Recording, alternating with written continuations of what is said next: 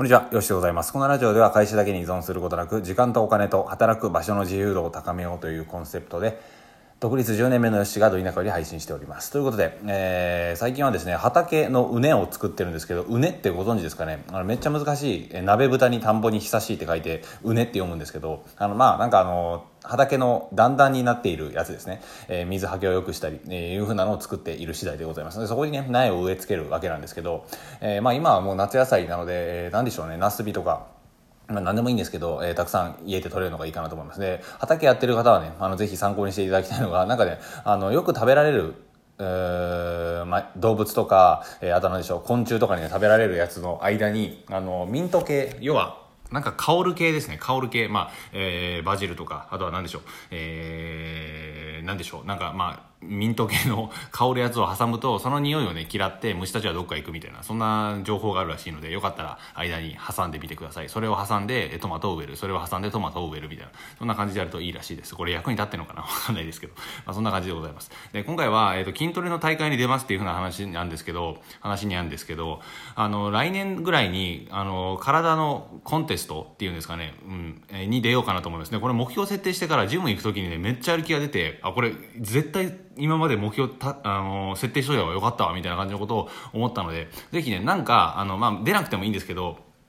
まあ継続されてること、まあ、仕事でもそうですし趣味でもそうですしなんかねあのコンテストとかなんか自分の中で、ね、目標を設定するとめっちゃいいかなっていうのを思ってシェアさせていただいている次第でございます。でまあ、筋トレの話で言うと、結構ね、ボディビルから始まって、フィジークとか、えー、何でしょう、あとベストボディ、あの、TM レボリューションの西川さんが出たやつですね、優勝されたやつですね、とかっていうのがあったりだとか、あとは、えー、ベストボディがあって、サマースタイルアワードだったかな。なんかまあ、お肉のつき具合ですね。ボディビルはもう無理です、僕のレベルだと。フィジークも無理ですね。この前ね、あの、ベストボディのね、えー、岡山大会2位だったかなのいう人がジムにいて見たんですけどもうね化け物です完全にもうゴリラを超えてモアイ像みたいな感じでしたねもう超越してました。もうムキムキすぎて、あのー、ていうんですかね、厚みも違うし、質感も違うし、質感ってわかりますか？筋肉の。あのー、肌がね、乾燥してるんですよ、パリパリに。でも脂肪もほぼなくて、皮だけみたいな。え腹筋もねペラペラなんですよね。あの皮がビョンビョン伸びるみたいな。脂肪が一切つかめないみたいな、えそんな感じの人がいてあこれは化け物だわと思ってもうねあの人生捧げてるんですよねそういう人たちを見てると。で食事も全部そうだしあのボディビルで優勝する人なんて歩くスピードめっちゃ遅くしてるみたいなこと言ってて。なんで歩くスピードそんな遅くしてるんですかっていう話をしたら、あの、筋肉が分解されるのでゆっくり歩いてますみたいな。いや、すげえなと思いながら聞いてたんですけど、階段もね、もちろん使わないし、超のそのそ歩いてエスカレーター乗るみたいな。エレベーターに乗るみたいな。いやこれやっぱすごいなと思いながらその目標をねガチガチに設定してやっていくっていうのが大切だなっていうようなことを思いました。いやもちろんね1年間1年後なので長期的な目標になってくるのであのー、まあね足元見ながらちゃんとやっていくわけなんですけど本当にね目標設定してから、えーまあ、スクワットの重量であったり、えー、ベンチプレスであったりあとはデッドリフトとかね、えー、この辺りできるようになってきたので例えばダイエットで目標設定するのであれば、3ヶ月後に5キロ減らしてるとかね、えー、いうふうな感じで目標をちゃんと決めておいて、じゃあ1ヶ月後は、えー、まあ、2キロ減らせればいいペースかなみたいな。まあ、でも1キロでもちゃんと減らしてるから自分を褒めてあげようっていう風な感じで、えー、少しずつね、あの動き方が変わってくるかなと思います。で、あの、ジムに行くとき、えー、体を、まあ、ダイエットするときでもそうなんですけど、一番大切なのはね、食事なんですよ。ダントツで。ジムじゃないんですよね。ジムで筋トレしてるっていうのはもう、あの大会出る人からしてみれば当たり前ですし、あの、ダイエットする人からしてもね、運動はまあ適度にやるっていうのは当たり前じゃないですか。でね、一番大切になってくるのは、食事です。えー、有名なね、ボディービルダー、なんていう名前か忘れましたけど、忘れたんかっていう、あの、アメリカのね、ムキムキのおっちゃんだったと思いますが、え勝負はジムでつくんじゃないと、え食事で決まるんだみたいな。ジムで頑張ってるやつは多いし当たり前だみたいなね、えー、ジムにいない時の時間が一番大切なんだみたいな。そんなことをおっしゃってておすごいなと思いながら。やっぱじゃあそうなると食事だなっていうようなことを思ったわけです。なのでねちゃんと食べないと筋肉に変わんないし、えー、ダイエットしたい場合もちゃんと食べないとダメですよ。あのー、げっそりとね栄養不足で痩せていくっていうふうなのはめちゃめちゃ体に悪いですし確実にリバウンドします。それはもうあのー、ていうかそのホメオスタシスっていうのがあって、まあ、簡単に言うとねあの痩せすぎるとね元に戻そうとするんですよ。今ある、え例えば60キロの女性 A がいらっしゃるとするのであれば A さん60キロ、えー、いるのであればそこがねコンフォートゾーンになってるんですよね、うん、その状態が普通なんですよその人にとって。でそこから、えー、食事を一気に減らしてしまって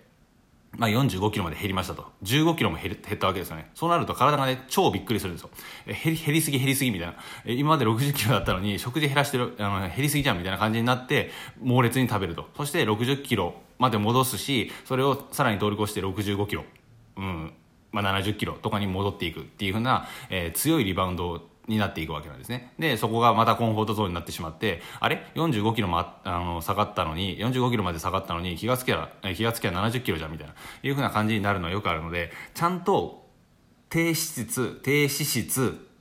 高タンパクを目指した上でちゃんと食事をやらないとダメなんですよ。ライズアップとかもね見てるとあの当たり前ですけど食事徹底管理しますから当たり前ですけどね。絶対やらないとダメなんですよここ。えー、運動はもちろんやるんですけどそれはもう最低限で OK です散歩とか、えー、家で軽いスクワットとかね。食事がマジで重要っていうなのが、えー、分かってくるかなと思います。まあ目標をね設定していくとどういうふうにしていくべきなのかっていうのをね調べようとする力も生まれますし、えー、無理なダイエットとか食事制限っていうのはね、えー、くない言葉っていうのが分かるはずです。そしてそれを実際やってみたら、えー、ホメオスタシスが働いてあこれ全然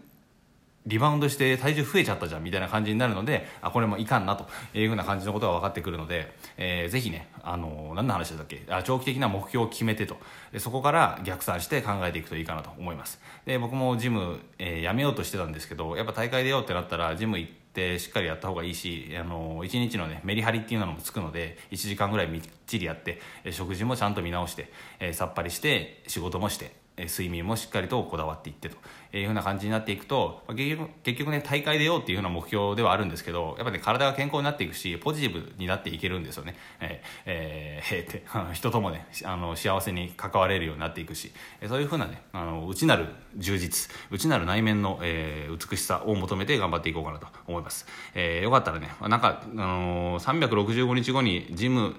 筋トレの大会に出るほにゃららみたいな感じで TikTok もやってみようかなと思ったりしてるんですけど、ちょっとこの辺は気分なので、またよかったら、えー、紹介するかもしれません。はい。えー、筋トレ頑張ってる方、ダイエット頑張ってる方、えー、今夏ですけど、一緒に頑張っていきましょう。一番大切なのは食事です。えー、絶対ちゃんと食べましょう。食べないっていう風な選択肢はないです、人間に。えー、ちゃんと栄養素の高いもの、うん、この辺りの、ね、メニューを公開するとちょっと暇がかかるんであれなんですけどできる限りねあの脂質と炭水化物を一緒に食うっていうのはやめた方がいいです。え唐揚げと、え、ご飯とかね。えラーメンとチャーハンとかね終わってます。この辺り僕めっちゃ食べますけどこれ。あの絶対やっちゃダメですね。あのまあ簡単に言うとね血糖値が爆上がりするんですよ。で血糖値が上がっていく中で体が傷つきまくってえ血糖値が爆上がりすると血糖値が爆下がりするっていう風な現象になるわけですね。えー、それを避けないといけないんですよ。でその中でね血糖値ガーンって上がって血糖値がガーンって下がるからまた急に眠くなったり急にお腹が減ったり、えー、猛烈にね食べたくなったりっていうような感じになっていくわけなので、